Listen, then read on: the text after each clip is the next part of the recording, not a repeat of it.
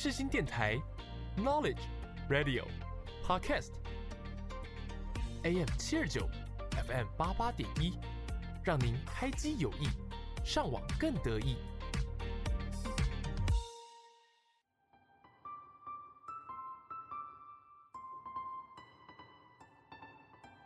星空周记带您翱翔天际，系好安全带，我们马上出发。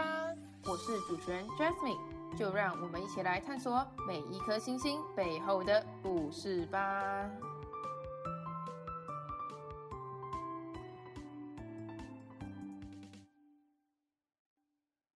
Hello，各位听众朋友，大家好，欢迎大家收听《星空周记》，我是主持人 Jasmine。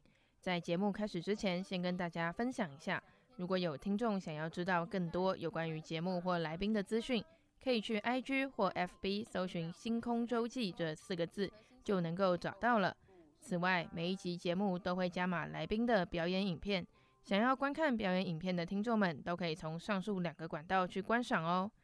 OK，接下来让我们正式开始这一集的节目吧。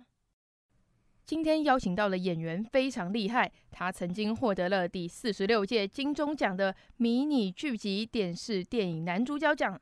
那说出这个关键词啊，相信大家都有一个答案了。那接着就让我们来欢迎黄远出场。Hello，大家好，我是黄远。最近呢有在演电影《山中森林》，我在里面是饰演猴子。嗯、哇，这边要跟黄远分享一下，就是不知道有没有耳闻，有其他山中森林的演员被我采访过？有有有，因为我我当初就是看到那个鼎文。哦，是顶文吗？我以为是风貌的现实动态。啊，就是都都陆续有看到这样子，那哎、欸，就问他们有哎、欸、有来访问这样子。哦，本来想说哎给你个惊喜，就是到场哎、欸，其实我有采访过其他人，让你 surprise 一下。哦、对，没关系。原本以为 原本以为只有他，没想到已经来了两位了。对，还有一位世广。对，敬请期待一下。OK OK OK，那接下来就让我们来进入心路历程的单元。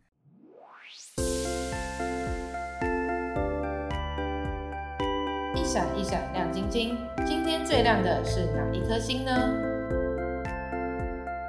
就让我们打开接收器，一起聆听来自星星的讯息吧。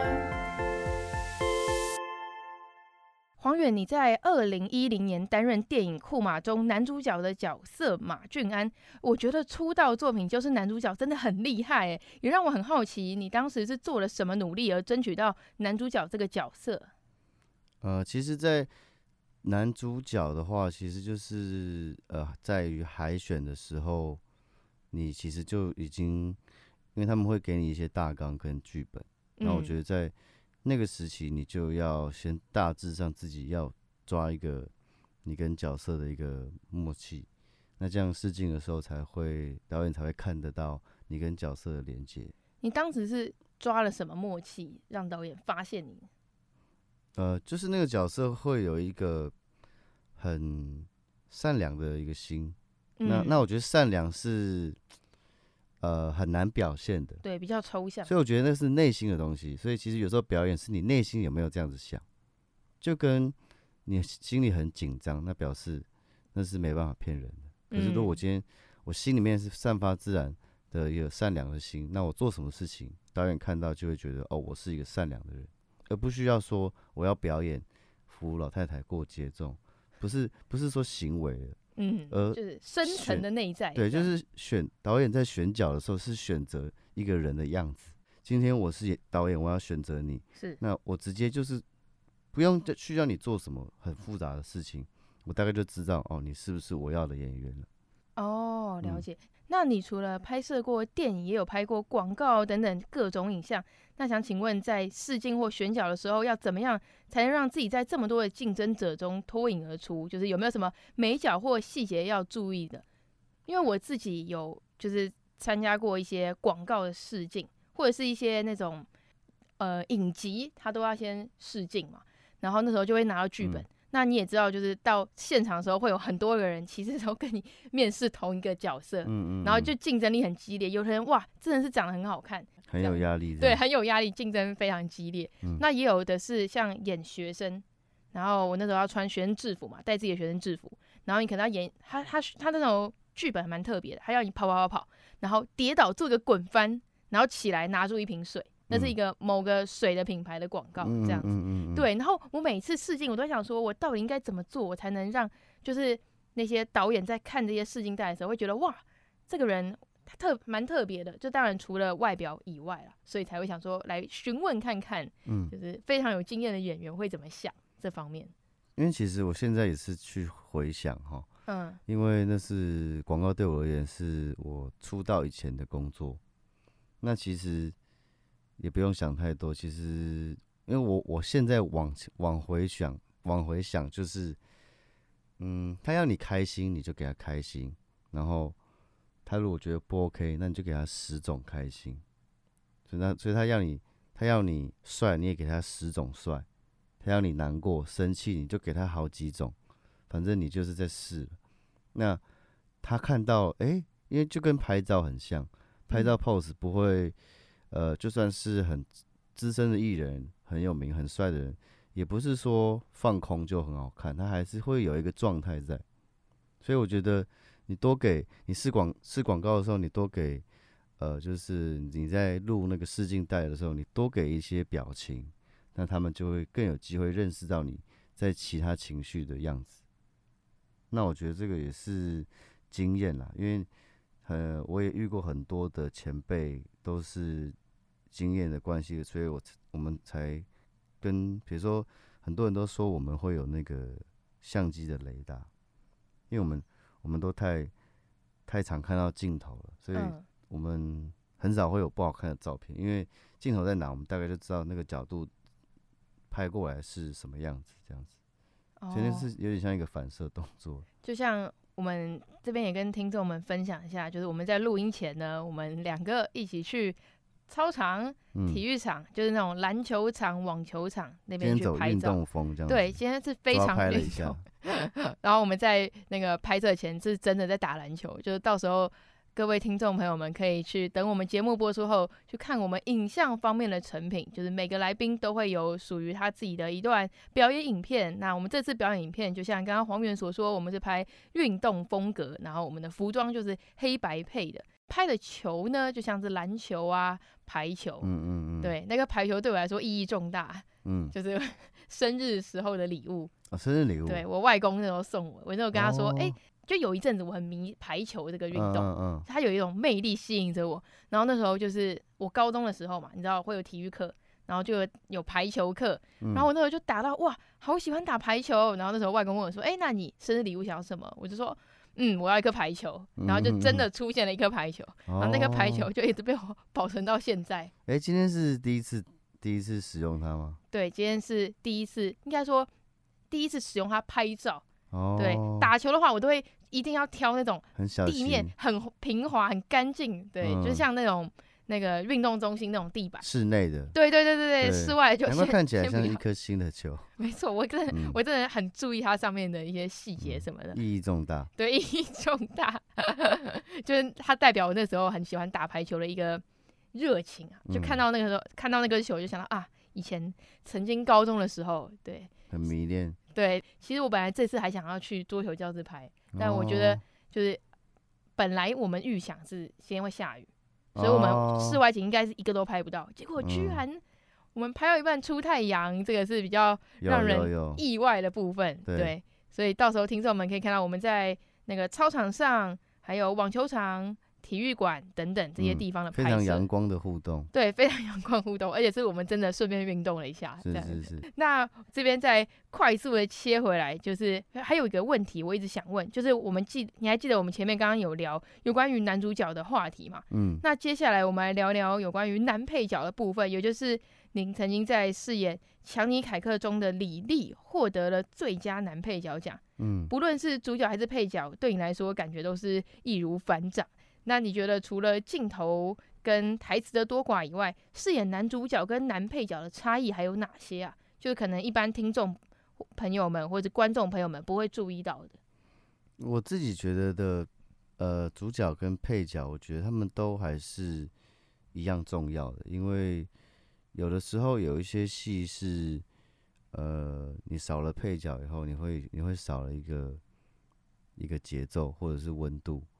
就是如果导演在戏在剧本里面没有安安排一些配角，嗯，甚至是群众演员，那个整个画面的感觉会很奇怪，会比较单调的那种感觉，会会比较会比较不像你日常看到的画面，就很像你平你你平常看，比如说忠孝东路，一定都是嗯、呃，车水马龙，对啊，那、嗯、那如果今天哎突然拍到镜头里面只有一个人，那你是不是就会想象，哎，这个人是不是在做梦？怎么可能忠孝东路没有任何车跟人？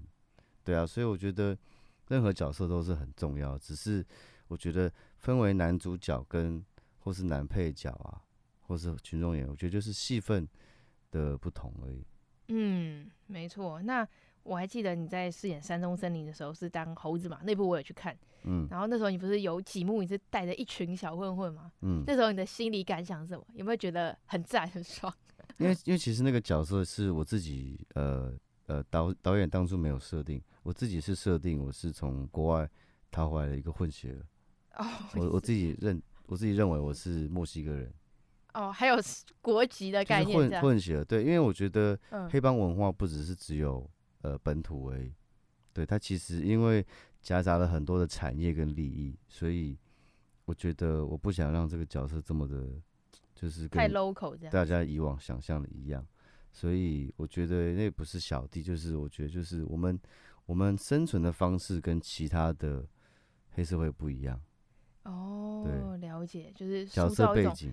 对，塑造一种他独立的角色背景，然后还有在电影中的层次感，独立而且势力也不小，看看得出来。对，就是你看那部电影的时候，不好惹了。对对对对对，看你、嗯、你在那个电影里面看起来超凶，嗯、可能脸上还有画的，演的，的假的，就实际很温柔这样。本人还好吧？本人还好，呃，目前感受下来，嗯，人很 nice。谢谢。这边也想顺便问一下，就是刚刚讲了男主角，又讲了男配角。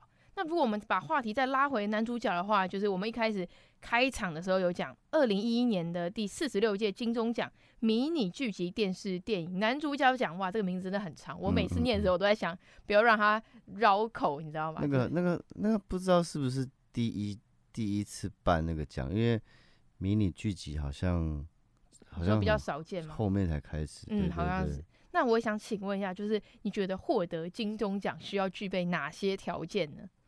我觉得获奖其实都还是运气，因为其实我们我们看不管金钟金马，我们都知道可以入围的作品都是很厉害的作品，嗯，所以我觉得得奖不管是呃运气也好，或者是呃你的努力也好，我觉得就是都要平均分配，就是如果你觉得你很努力，可是你又没有得奖。那一定是有一些环节可能是没有处理好，或是评审们没有看到，对啊，所以我觉得是看你的运气，你的作品在那一届是不是最突出，对。哦，了解。这边有没有什么话想对可能未来是想从事演员行业的年轻人、新鲜人们所说的话呢？嗯，生活。生活尽量去尝试不同的东西，不要让自己太轻松或太安逸，因为你会没有办法表现或是表演各种的情绪。你会就是因为我身边也很多人问我怎么入行或者怎么 怎么演什么东西，可是我都觉得，因为那些东西都不是。虽然我们在表演，我们比如说我现在呃要生你气，生你的气。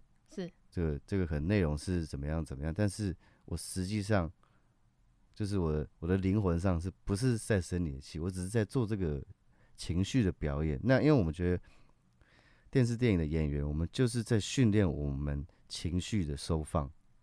对，所以我觉得这个就是会呃关系到你的生活的环节。如果你的生活都是过得太安逸，都太美好，那你就不知道就是痛苦的感觉。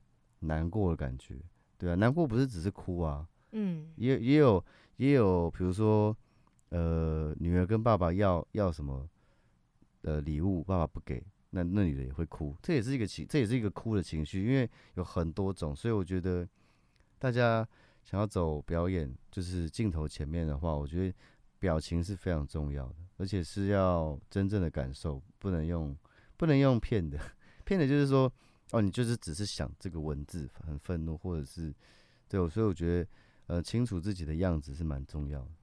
嗯，那你有过这种类似的经验吗？就可能真的想到一些哇很难过的事，没有办法立即收回情绪这种状态。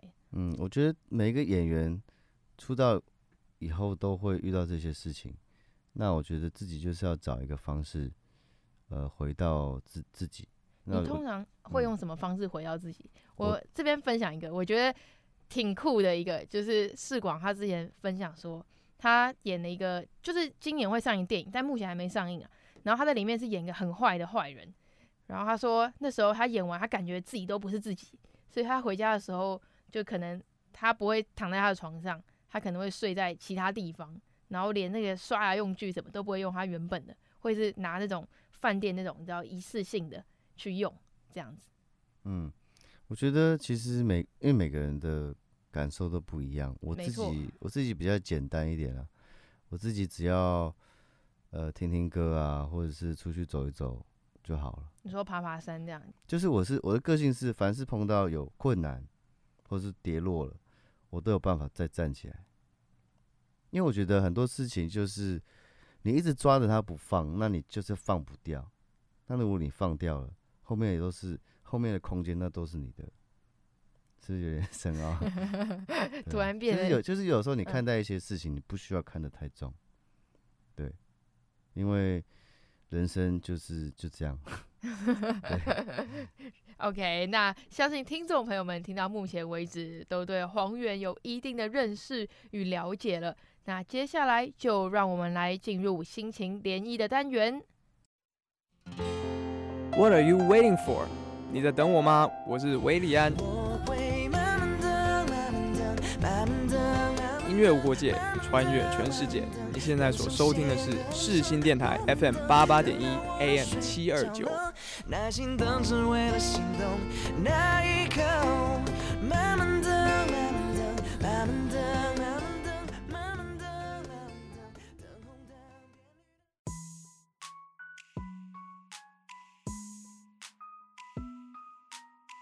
头细数星空，看到了星星。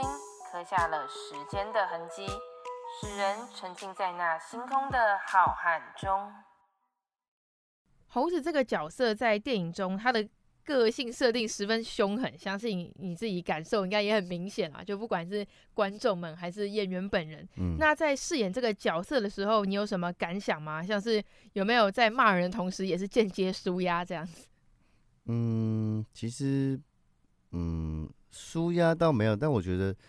演这个角色的心情就是其实是蛮复杂的哈？为什么？因为因为刚刚有讲到他的背景是很复杂的，对，他是一个一个在逃亡的一个黑帮。那那我我自己觉得，呃，不一定是因为在国外，其实你不一定是老大，就是老大老大。呃，在我学的黑社会文化里面，其实都是比较多都是长辈。那我觉得我就是一个敢做。敢冲的一个人，所以我觉得猴子的心态、心情是非常非常紧张，因为他随随时都可能会被杀掉，这样子。对，所以就是在饰演角色的时候，你的那个节奏感都是比较紧绷的那种感觉嘛，就是给观众的感觉。对，因为谁会害我，我不知道，所以我随时都要很注意任何人，而且我也没有就是最信任谁，我我就是谁都不信任。哦，那你觉得你在戏里面跟谁最好？戏里面哦，嗯，就是我身旁那两个。哦，你说抽筋他们吗？嗯。哦，对了，看得出来你们在那个电影的新闻上，你们也常常被爆出来，嗯、就是那个像你们在电影里面有让某个人去世了，我讲的非常委婉。对，是是是，我们就是还没听众的观众，我们就是我们就是比较火爆的一群了。对对对对对。对所以我觉得每个人对角色的分析还是要很清楚，要要怎么样做，就是要做到底。对对对，我就套用呃侯孝贤导演跟我讲过的，他也他也跟大家讲过，就是你你做这件事情，你做电视电影，你其实很简单。我今天要做电台，我就是要知道电台需要具备什么。我今天要拍一个厨师，他是中式还是西式？那我就是要很清楚的知道他要具备的东西是什么。那如果你都不了解这些东西，就像如果我不了解我自己的角色跟背景，我这些设定我都没有给给的话，那我根本就是在演一个好像每个人都可以做得到的角色，他就不会有你你你自己个人的独特性。没错啊。OK。嗯嗯，那你平常没拍戏的时候会做什么？我平常没拍戏，一直以来就是都在户外的休闲活动比较多。那户外就是不外乎就是爬山啊，然后跑。我跑步，我跑步就是我自己运动习惯比较常在户外，我比较少在健身房。呼吸新鲜空气，分多一些。对对对，所以我就觉得，哎，你你边运动又可以边看风景，比如说你。一样骑脚踏车，可是你可以骑到很多地方去看，那那个心情就跟待在呃健身房，因为我觉得在健身房的感受比较不一样，健身房比较像在训练。哦，对。可是你在户外运动就像你的生活一样，因为它给你的画面很多，所以你就会有很多的回忆。你你做这件事情，你就不会是觉得哦，好像要进到一个地方，像好像要去上课一样。就没有那个压力，心情会比较轻松。对，因为其实，因为我也我们我们也在荧幕上面前，我们需要学很多的东西。那运动呢？我问过很多的教练跟营养师，嗯，最重要的是你的心情。你心情愉悦，你运动起来的效果跟消耗的那个比例就会比较好一点。所以我其实觉得很推荐大家在户外运动。对啊，你有最喜欢爬哪一座山什么的吗？就都都有爬，大部分比较就是那几座，什么合欢啦、啊、北大武、嘉明湖、玉山，大概那几座，就是因为台湾是是大大小小山很多，对对，那有时候你不用去太太高的，因为有时候太高的你需要背装备，我都常常去一些可能当天是可以来回的那种。哦，讲回来就是我我喜欢户外运动，就是因为我喜欢大自然，嗯，对，所以我也会去溯溪。哦，溯溪真的好玩，还有潜水。小时候最期待就是我们要去爬山，有有溯溪吗？有，好，那我一定要去。对对对，因为就是会很多人一起。对对对，然后你可以在溪里面看到那些小鱼啊什么的。对对对对，然后爬要爬一些瀑布啊，感觉超好玩。对对对。那有那种要跳那种跳水啊？对对对，你那种。因为我我我从因为我是我有一半排湾族的血统，嗯，所以我从小就在部落长大。那部落的有有娱乐就是，就我们没有，因为我们没有没有钱买玩具，所以我们、嗯、我们顶多就是玩弹珠这样子，所以娱乐娱乐也都是在大自然里面，就等于说从小从小培养在跟大自然生活的感觉，抓西虾啦，抓鱼啊，对啊，像猴子一样，像泰山荡来荡去。哦，了解。你觉得你目前人生以来，你做过最有挑战性的事情是什么？我可以先分享一个我自己的点，让你参考一下。就是我们家很喜欢出国旅游，从小到大基本上几乎啊，我印象有印象以来，从国小开始吧，就是我们每年都会出国去不同的国家。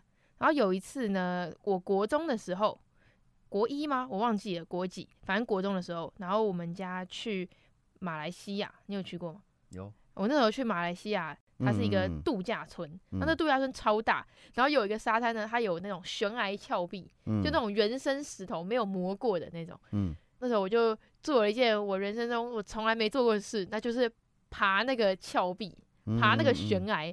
对，是可以爬的，可以爬。它上面有那个设备，就是有可以挂绳子的地方，那就是那个让你，让你勾在上面。对对对，但就是整个石头啊都很利啊，然后上面就是。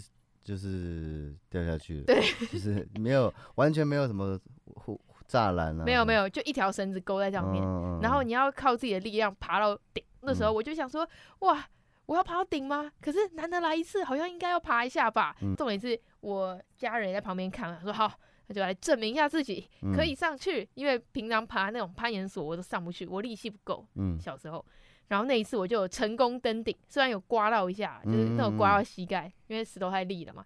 对，但是有有成功上去，那时候挣扎很久，就是哇塞，到底要不要上去？好高，因为我有点怕高。嗯，对，到底要不要上去？然后最后整个状态会非常非常疲惫，这样。对对对对、嗯、然后你每一步手啊腿啊都要用力，就用很，就是明明就是可能你用算的话，可能走五十步就到，一百步就到，可是你感觉好像走了走了一整天了。对，然后你还 要挣扎，就是你因为你。要，因为可能会往下看，就说啊，好高天啊，我想下去，可是你又要压制住自己心里那个 感觉，是，是，是，对。然后，可是我觉得很庆幸的是，那时候攻顶，所以自己觉得哇，我好像做了一件那个新挑战，人生新挑战，这样。赞赞赞，给自己掌声鼓励。这个耶，拍手拍手。那如果，如果是你的话，你是如果是这方面，我就蛮多的挑战，因为。呃，因为我觉得大自然它不外乎就是是需要挑战的，因为它就是不容易到达。没错。那我觉得，呃，如果是山的话，我也是有攀岩过蛮多蛮多地方，对，那也是也有尝试过那种徒手攀岩。哇，徒手。但还是还是有确保，但就是你需要非常的专注这样子。那我自己觉得，嗯，比较有印象，而且比较。生死一瞬间的，就是我潜水吧，因为我潜水是学那个自由潜水，它是没有背氧气筒，它是、哦、没有背氧气，哦，你说直接面罩这样下去，然后就下去了这样，因为它那个是就是玩深度的，嗯，一直线，它就它会绑一条直直的线在水底，嗯，然后你就要攀那个绳子下去这样，哦，手抓着绳子往下，攀山壁一样，只是它相反，它往对一个往上一个往下，那那个时候。我学不到半年就到了三十米这个深度，很深就一口气。然后我因为我有记录，我还记得那一次花了两分半吧，就是下去然后上来这样。对，所以那个时候那个时候哎、欸、上来的时候有有就是哎、欸、昏了一下，我觉得哎哇怎么怎么虽然才两分半，可是怎么好像过了五分钟这样子？因为那个那个那个感觉也会蛮奇妙的。可以理解憋气憋这么久，然后。下去上来，我自己是没有办法那么长啊。那个那个要那个要训练啊，所以很多人都说玩自由潜水就是自虐。是你 IG 的那个照片吗？我好像有看到你有潜水，都没有气瓶嘛，都只有只有蛙镜而已。对啊。为什么你会想接触这个项目？呃，除了在大自然以外，呃，它就是自由潜水的精神是呃静心，就是你看它好像哎、欸、要游泳，可是它其实不用。它其实是一个很静态的运动，因为你会在水面休息，然后你呼吸调好了，然后你就是吸一口气，然后往下。其实它是需要非常缓慢、从容不迫的，而不是像跑步啊，或是剧烈那种有氧。剧烈，它是所以它它所以我觉得那个对于我的表演跟我的心境是有帮助的，因为你你要你要。很自然的在在海里面，然后你要很放松，因为那时候学的时候就是有讲到，就是如果你很放松，你就需要的氧气就会比较少，你就可以憋更久。哦，人体对产生二氧化碳的速度就会放慢。人体的原理，对对对。哦，就是也可以将就是潜水的这个心跳啊，对，如果是你要讲、嗯、对比较专业，就是心跳，心跳的快慢会影响你的耗氧量。对，所以我觉得这就是这个运动可以让我练习我的情绪可以再平稳一点。那因为我觉得演员就是要非常保持好自己的身心灵嘛。对，然后也要很弹性的适度调整你的状态。对啊，可大可小这样子，还有中间。没错，嗯，那我们刚刚聊了这么多有关于我们自己人生的经验啊，嗯，聊着聊着我们就到了节目的尾声，嗯，那想请问一下有没有什么想点播给听众朋友们的歌曲呢？嗯，我自己是很喜欢，我最喜欢的歌手就是张震岳，可能就是因为他也是，呃，他的创作灵感也都几乎都是在大自然，所以我觉得。想要点一首破吉他给观众。OK，那接下来我们就用这首歌来做我们节目最后的收尾。各位听众朋友们，我们下礼拜日中午同样时段，十二点到十二点半再跟大家空中相会。在 IG 跟 FB 搜寻“星空周记”这个名称，也可以看到有关节目的介绍与相关资讯哦。谢谢你的收听，我们下次再会。流浪到天边，任何事都为别人，自己摆在最后面。来一次远走高飞，再犹豫就别后悔。这期不如就今天，拜拜不如 Monday，肩上一把破吉他，流浪到天边，流浪到天边，流浪到天边，再见呀再见。